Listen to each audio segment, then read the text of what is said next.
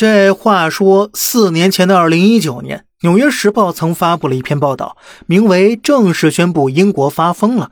文章有一段话呀，是这么说的：“我们正看到一个国家下了决心，要在经济上进行自杀。”文章中描述的经济自杀，指的就是英国脱欧这一事件了。英国脱欧对英国经济打击到底有多大呢？原本还在欧盟时啊，英国商品卖到欧盟是不收关税的。但是离开欧盟之后呢，要通关缴纳关税，欧盟民众再买英国的商品和服务啊，就会白白贵了一大笔税钱。结果呀，可想而知，英国大量的东西卖不动了。那对企业而言呢，英国才多大点市场啊？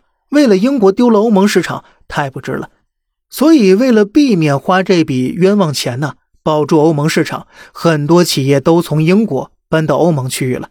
比如英国的金融行业，已经有超过四百四十家银行把全部业务或者部分业务搬迁到了欧盟。仅仅这么一个银行业，就跑了九千亿英镑的资金呢。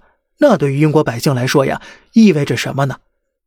咱先不说资金流失的事儿吧，跑了一批本地企业，至少就业机会是不是又变少了呢？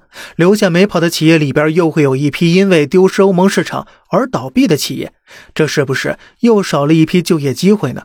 最后剩下没倒闭的那日子也是可想而知了，因为呀，要保住欧盟市场，他们只能选择降价销售了。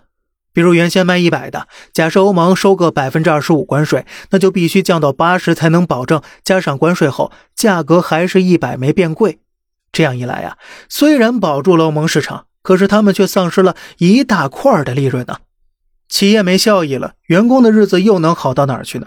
要知道，英国足足有一半的贸易额都是和欧洲国家之间进行的，所以我们可以说呢，脱欧之后，英国绝大部分企业都遭受到了致命打击，没一个幸免的。说这是经济自杀呀，名副其实。好吧，既然后果如此严重，那英国为何还要公投脱欧呢？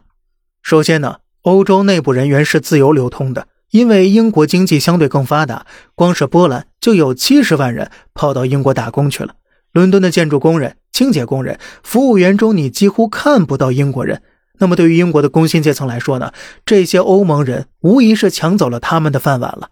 而且呢，英国福利是很好的，医疗、教育都免费。